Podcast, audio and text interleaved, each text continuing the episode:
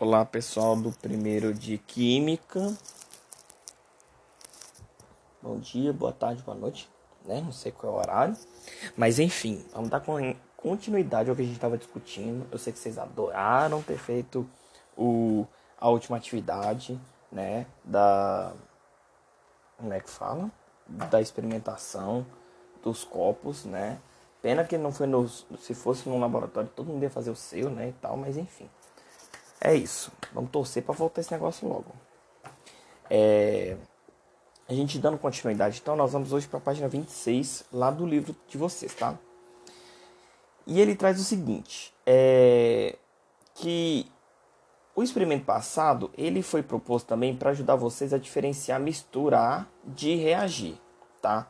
E aí eu já antecipo para vocês que teve uma coisinha que eu falei errada é, que eu falei para vocês que, por exemplo, a, a inserção do bicarbonato de sódio na água sem as, sem os outros, as outras substâncias ou somente o detergente na água sem as outras substâncias seria uma reação química. Na verdade, não. Na verdade, é uma, é uma transformação física ali.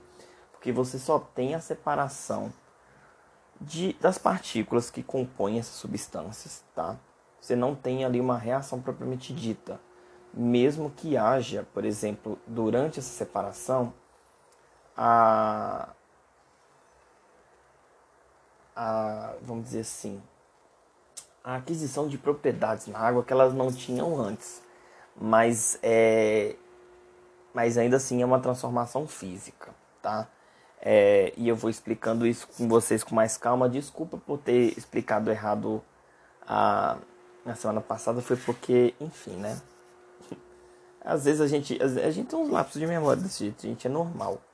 E química não é uma coisa que a gente tem decorado, a gente, é, a gente tem livro justamente pra gente ir lá e consultar. E quando a gente fala alguma coisa errada, a gente também tem que ter a maturidade de voltar atrás e falar assim, opa, aquele negócio que eu falei pra vocês, tava errado. Então sim, é isso, tá? E quando a gente, e, e quando a gente erra, é justamente a oportunidade da gente, da gente evoluir, né? Então, é isso aí. Chance. Então vamos lá. Primeira coisa aí na página 26 que o livro traz para vocês é a situação de acrescentar sal à água. E aí eu posso comparar com vocês a questão de acrescentar o detergente na água, acrescentar o bicarbonato de sódio na água, tá? Que é o seguinte, quando a gente coloca um pouco desses materiais, um pouco dessas substâncias é, na água, a gente obtém um sistema, né? Por exemplo, é, ali ele fala de um sistema incolor para o sal de cozinha, ficaria um sistema incolor para o o, o, bicarbonato de sódio, apesar de que dependendo da quantidade de bicarbonato de sódio, é, você ainda tem um pouquinho do pó que não dissolve, tá? E aí no caso do detergente, se for um detergente colorido, né? Então vai ficar, a solução vai, vai continuar da cor do detergente e tal. Mas enfim, quando a gente coloca isso aí, a gente tem uma sensação de um outro tipo de substância, de, de como se fosse uma outra substância nova, né? Ou, é, ou, ou alguma que some. Por exemplo, quando a gente coloca sal na água, o sal se dissolve. Então a gente tem a impressão de que o sal desapareceu, quando na verdade não. Se você for lá e provar a água, a água está salgada. Né? E a gente sabe que o sal está lá. Quando a gente é, coloca, por exemplo, o detergente, a gente agitando o detergente, ele pode ter sumido, vamos dizer assim, né? É, se, se ele for incolor, né? ele fica mais líquido se for aquele detergente um pouco mais consistente. Mas é o que, que acontece? É, ele continua lá, se você agitar, ele vai fazer espuma. O sal, o bicarbonato de sódio, se você jogar, pode ser que ele fique um pouco esbranquiçado, porque ele não vai se dissolver todo, mas parte dele se dissolve. E mesmo que ele não se dissolvesse, se ainda tivesse uma parte lá, ele ainda estaria lá. É... E aí, se você fizer testes, é... por exemplo, se, você, se vocês jogassem, por exemplo, o bicarbonato de sódio no bicarbonato de sódio não. O vinagre direto no bicarbonato de sódio e o vinagre na solução de água com bicarbonato de sódio, a gente teria o quê? Também a produção de gás. Né? Então, assim, é... então a adição de bicarbonato de sódio, a sal de cozinha e detergente na água, eles são considerados transformações físicas, tá? Inclusive, nos que, se, nos que se dissolvem completamente né, na água, no caso do sal, se, se dissolve completamente a água. e o detergente que se mistura completamente à água, a gente chama isso de mistura homogênea, tá? Ou solução, um outro nome dado, tá? Mas a gente, por exemplo, pode chamar isso de um material, porque eu tenho ali várias várias substâncias juntas, né? Mais de uma mais de uma substância. Aliás,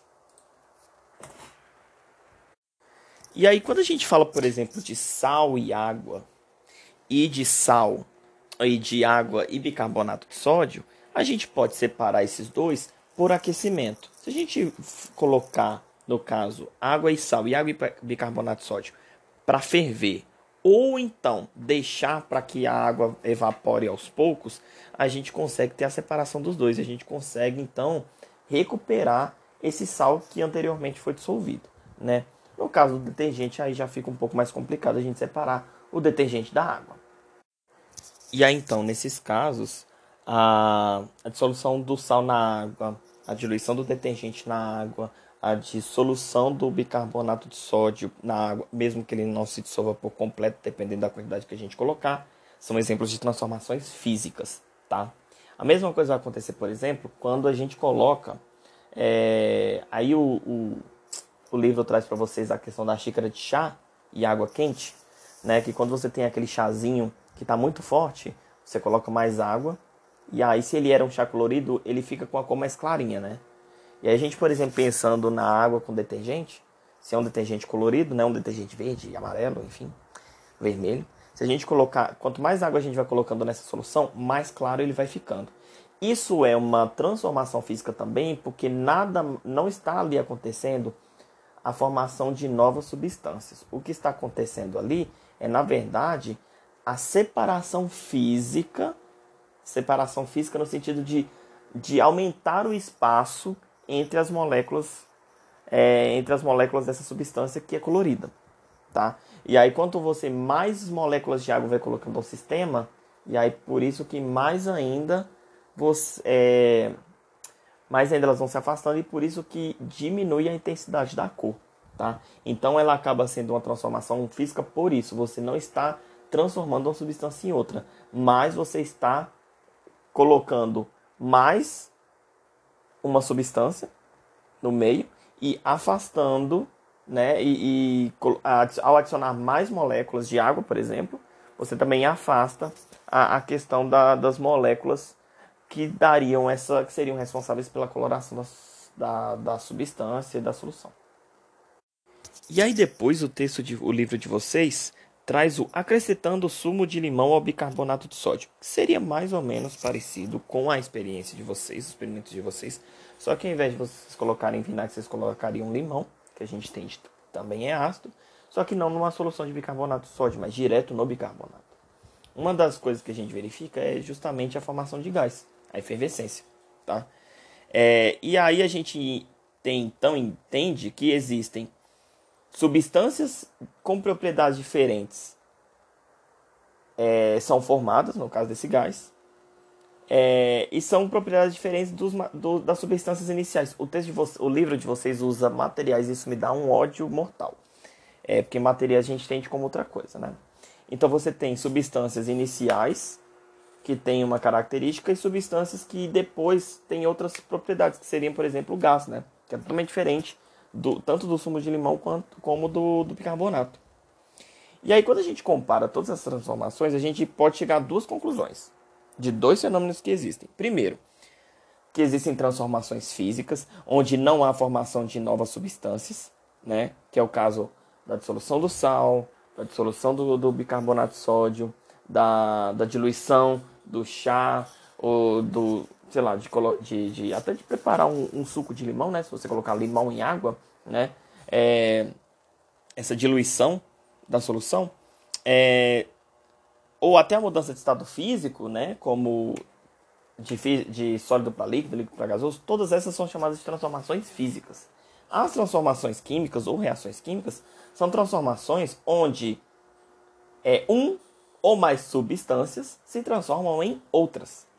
E aí a gente tem o exemplo do açúcar, quando a gente coloca ele na panela para esquentar e ele se passar demais ele fica aquele trem preto, que não é doce, é queimado, né? É, ou então nessa interação do sumo de limão com bicarbonato de sódio, ou do vinagre na solução de bicarbonato de sódio.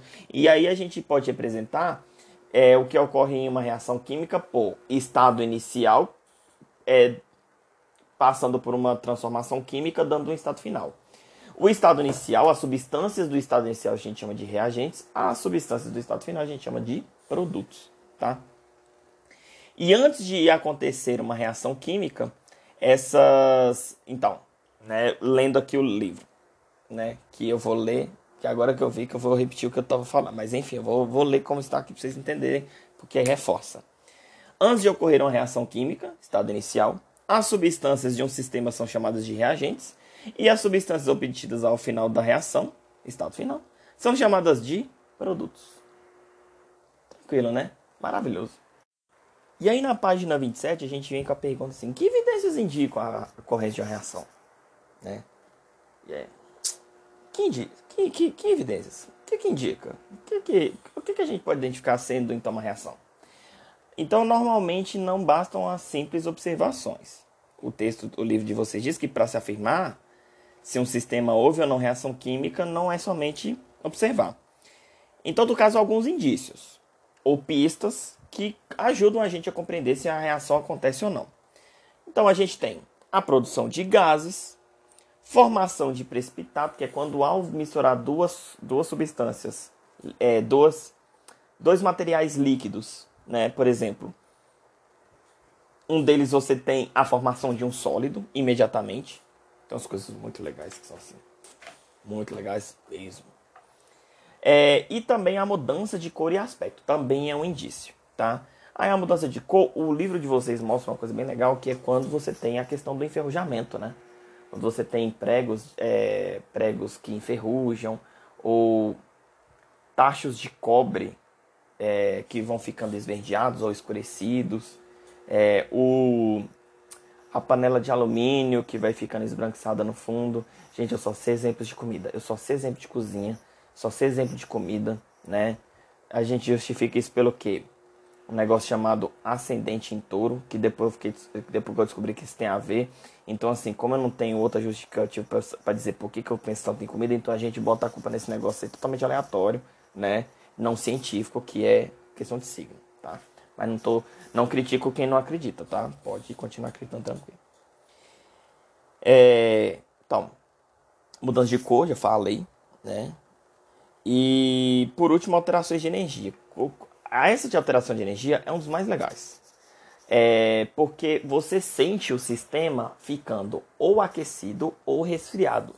É, então existem no laboratório, por exemplo, reações que a gente faz no tubo de ensaio, que a gente vai fazer no tubo de ensaio, a gente pode perceber contato o tubo de ensaio, as paredes do tubo de ensaio, as paredes externas do tubo de ensaio ficando mais frias ou ficando mais quentes.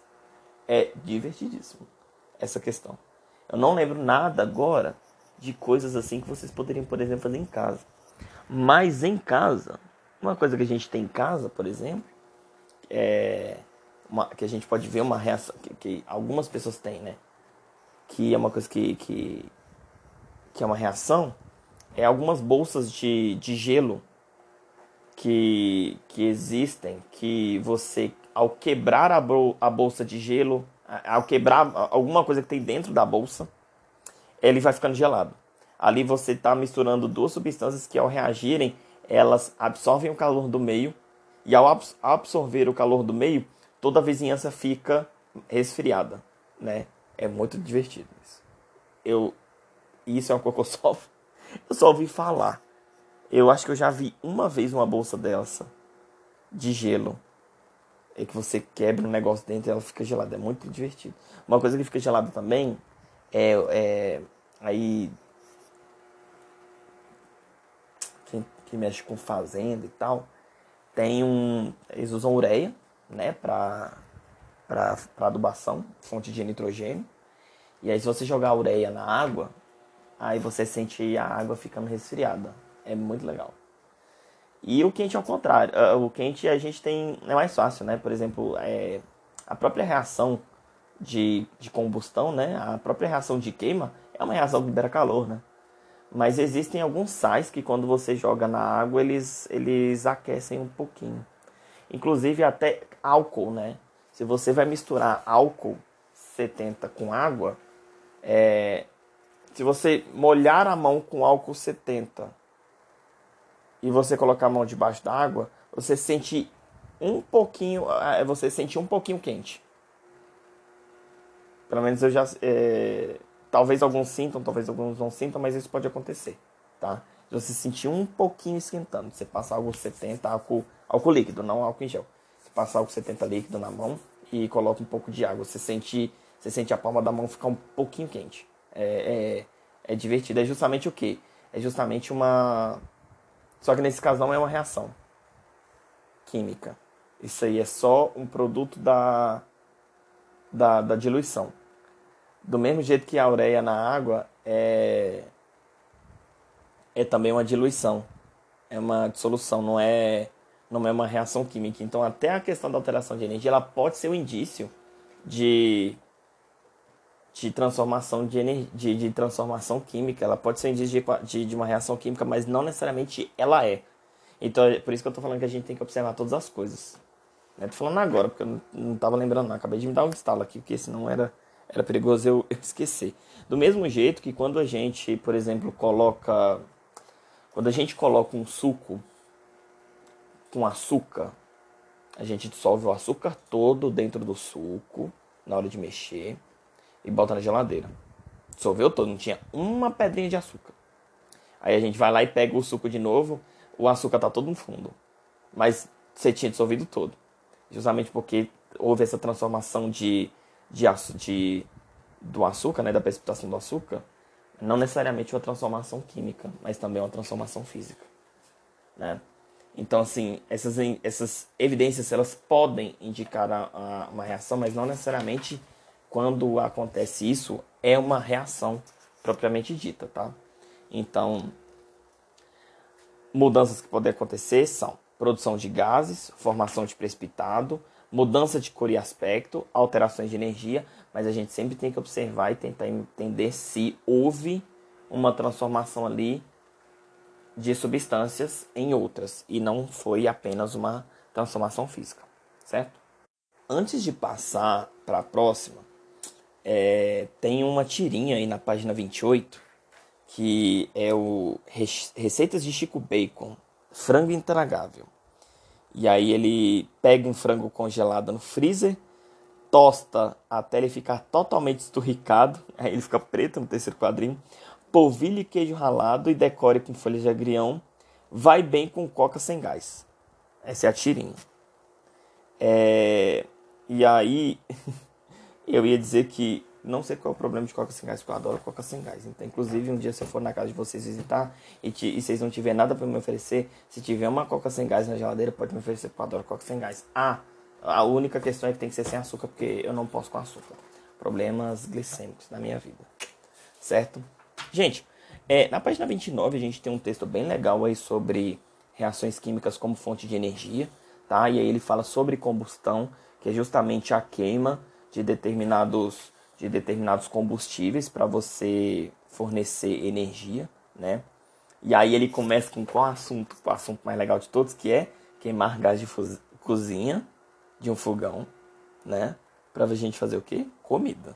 Quando a gente queima o gás de cozinha, a gente vê a energia, a gente usa dessa energia liberada na forma de calor é, na queima desse combustível, justamente para a gente aquecer nossa comida essa fonte ela é usada o tempo todo, né? E é uma reação química que transforma energia química em térmica, né? Você tem uma, você tem uma reação de, do gás de cozinha é, com oxigênio é, por esse calor, por, é, por, essa, por uma ignição, a gente chama, né? Aquele choquinho que dá no fogão ou o fósforo que se liga.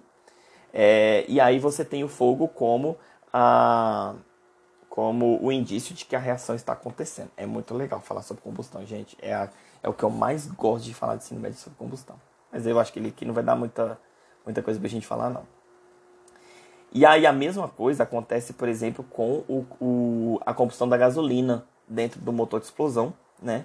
Porque aí você tem um, você tem uma mistura de gasolina, você tem, você abre o motor, né? O motor abre para para o cilindro abre para entrar gasolina e aí você tem a, a explosão, que é justamente a combustão para ele fazer a movimentação ali do eixo. É, e a combustão ela implica em dois tipos de reagente: o combustível e o comburente. O combustível é, por exemplo, etanol, é, é o gás de cozinha, é a gasolina, é a parafina da vela, tá? E o comburente é o oxigênio, né? É o tá no ar, né? Tá o tempo todo aí.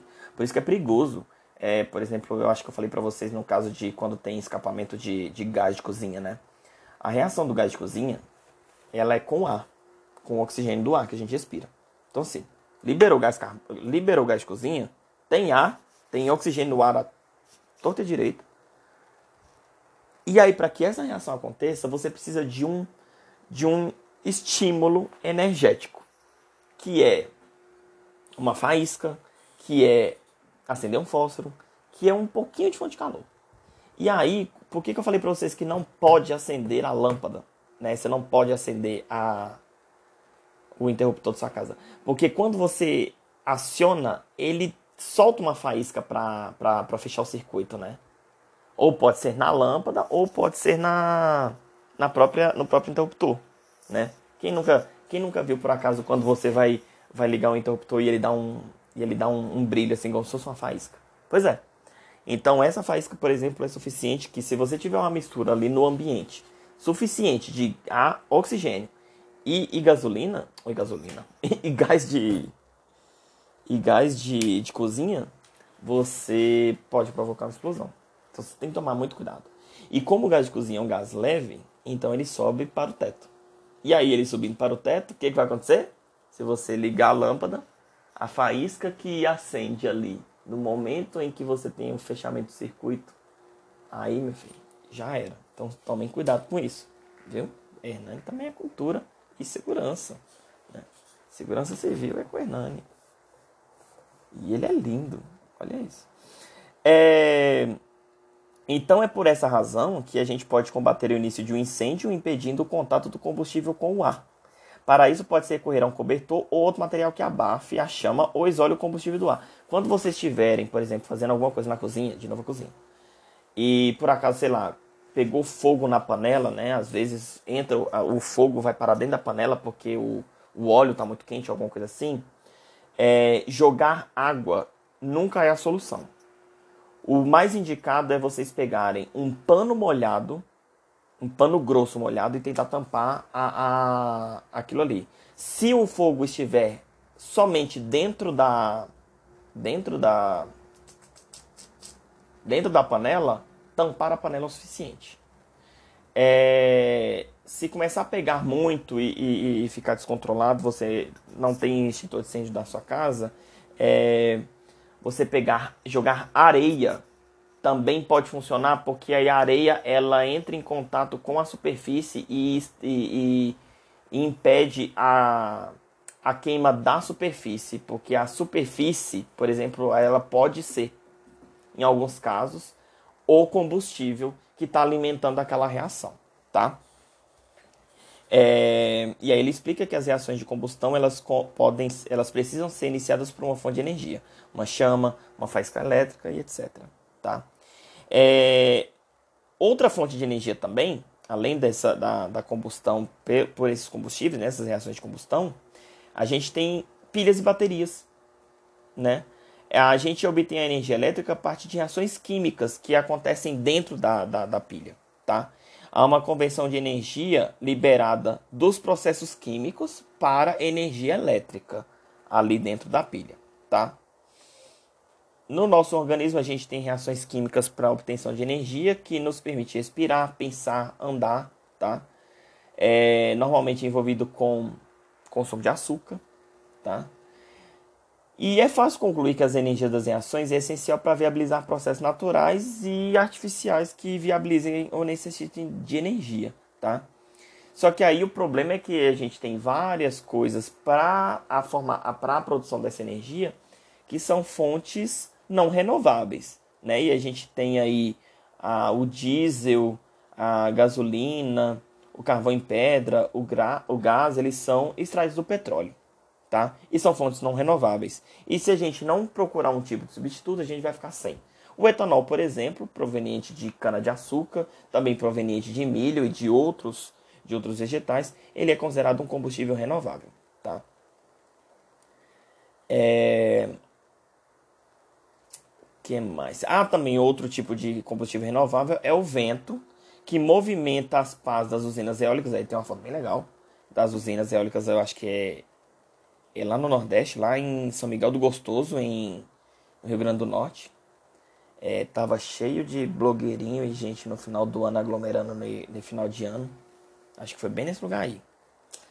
É, e no, no que acontece ali na, na, nas usinas eólicas é o seguinte: o vento ele movimenta a pá e a pá ela movimenta um, um imã ali dentro que está é um imã. Ao redor do imã a gente tem como se fosse um uma não é bem uma malha, mas é uma espiral grande de, de metal. E aí à medida que ele faz a, é, aquele movimentação ele ele cria um campo e aí ele produz energia a partir daquilo ali. Né? As usinas hidrelétricas, as usinas termoelétricas e as usinas nucleares, elas utilizam da mesma coisa.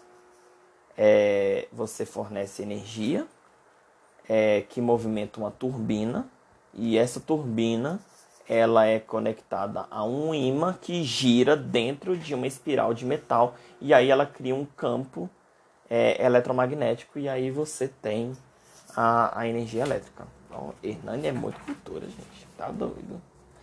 Na página 30, a gente tem algumas atividades experimentais ali sobre, sobre reação química, que é o caso da maçã cortada, que aí vocês podem fazer, que é quando você corta a maçã e você observa então que depois de um tempo de exposição ao ar, ela vai ficando escurecida. Um jeito muito legal da gente comparar isso, gente, é vocês, por exemplo, é, pegarem a maçã, cortarem as duas metades e gotejar em uma das metades suco de limão. Você vê que uma você tem esse escurecimento e a outra não. Justamente porque na, quando você adiciona o suco de limão, você cria uma proteção na superfície da, da, da maçã é, que é por causa de vitamina C, que ela impede então a oxidação da, da maçã. Um jeito ótimo de você, por exemplo, é, armazenar fruta, fruta tipo que escurece rápido, né? Maçã, banana cortada dentro da geladeira, é você jogar um pouquinho de limão ou um pouquinho de suco de laranja, né? Aí faz uma salada de fruta logo também, que é uma delícia, mano. Adoro salada de fruta. Gostar de comer salada de fruta com leite condensado. Como leite condensado sem açúcar é caro, então a gente também nem faz mais salada de fruta também. A gente não comar, não. É... Então, ali, né, vocês poderiam fazer uma experimentação, mas ali eu já adianto para vocês que sim, a gente observa ali o escurecimento e aquilo ali realmente é o indício de uma reação química. E ali sim acontece uma reação química e a gente chama aquilo ali de oxidação, né, da ali dessas substâncias da maçã, tá? Uh, ele também pergunta sobre se há extintores de incêndio que usam gás carbônico para apagar o fogo. E ali é justamente o, o gás carbônico, ele a, a, intenção ali é justamente é um gás que não é, ele não é inflamável, ele não ele não ele não tem a função nem de nem de combustível nem de comburente, né? Ele não sofre combustão e aí ele acaba é, você aumenta a quantidade dele ali no meio e aí você cessa a, a, a reação, tá? Uh... Bom, e aí é isso. Aí tem outros textos, né? Outras perguntas aí legais que vocês podem fazer só por curiosidade. Mas eu acho que por, por enquanto é isso, tá? A gente vai discutir isso na nossa aula, no encontro de terça-feira. E aí eu espero que vocês escutem o podcast e façam um questionário. Que eu não vou colocar ele agora imediatamente. Né? Se vocês estão ouvindo agora na sexta-feira à noite ou no sábado de manhã, é, eu não vou colocar ele agora, vou colocar ele um pouquinho mais tarde, porque pra mim já está tarde. Tá bom? É isso, galera. Beijos, bons estudos para vocês. Né? A gente encerra aqui a discussão sobre reações químicas e transformações químicas e depois a gente já vai para uma parte mais legal, que é ah, é muito legal. Tudo que a gente vai ver daqui. Na verdade, a disciplina é toda legal, né? Tudo maravilhosa. Eu sou maravilhoso também, né? Ou fazer o quê? Posso fazer nada. A gente vai a gente ainda vai nesse primeiro bimestre a gente falar de tipos de materiais e separação de misturas, tá? É, possivelmente a gente não vai estar na mesma ordem que o livro, não. A gente vai dar umas variadas nele, porque não gosto muito desse livro, do, jeito que ele, que ele organiza o, os conteúdos, a, a, ordem. Mas tá bom. É gente. Valeu. Beijos, até mais. Espero que vocês tenham gostado. Podia, pedir feedback, né? Manda uma mensagem para assim, professor, chega até o final, achei o máximo. Nossa, podia fazer, podia fazer as presenças assim, né? Valeu, gente. Beijos e até mais.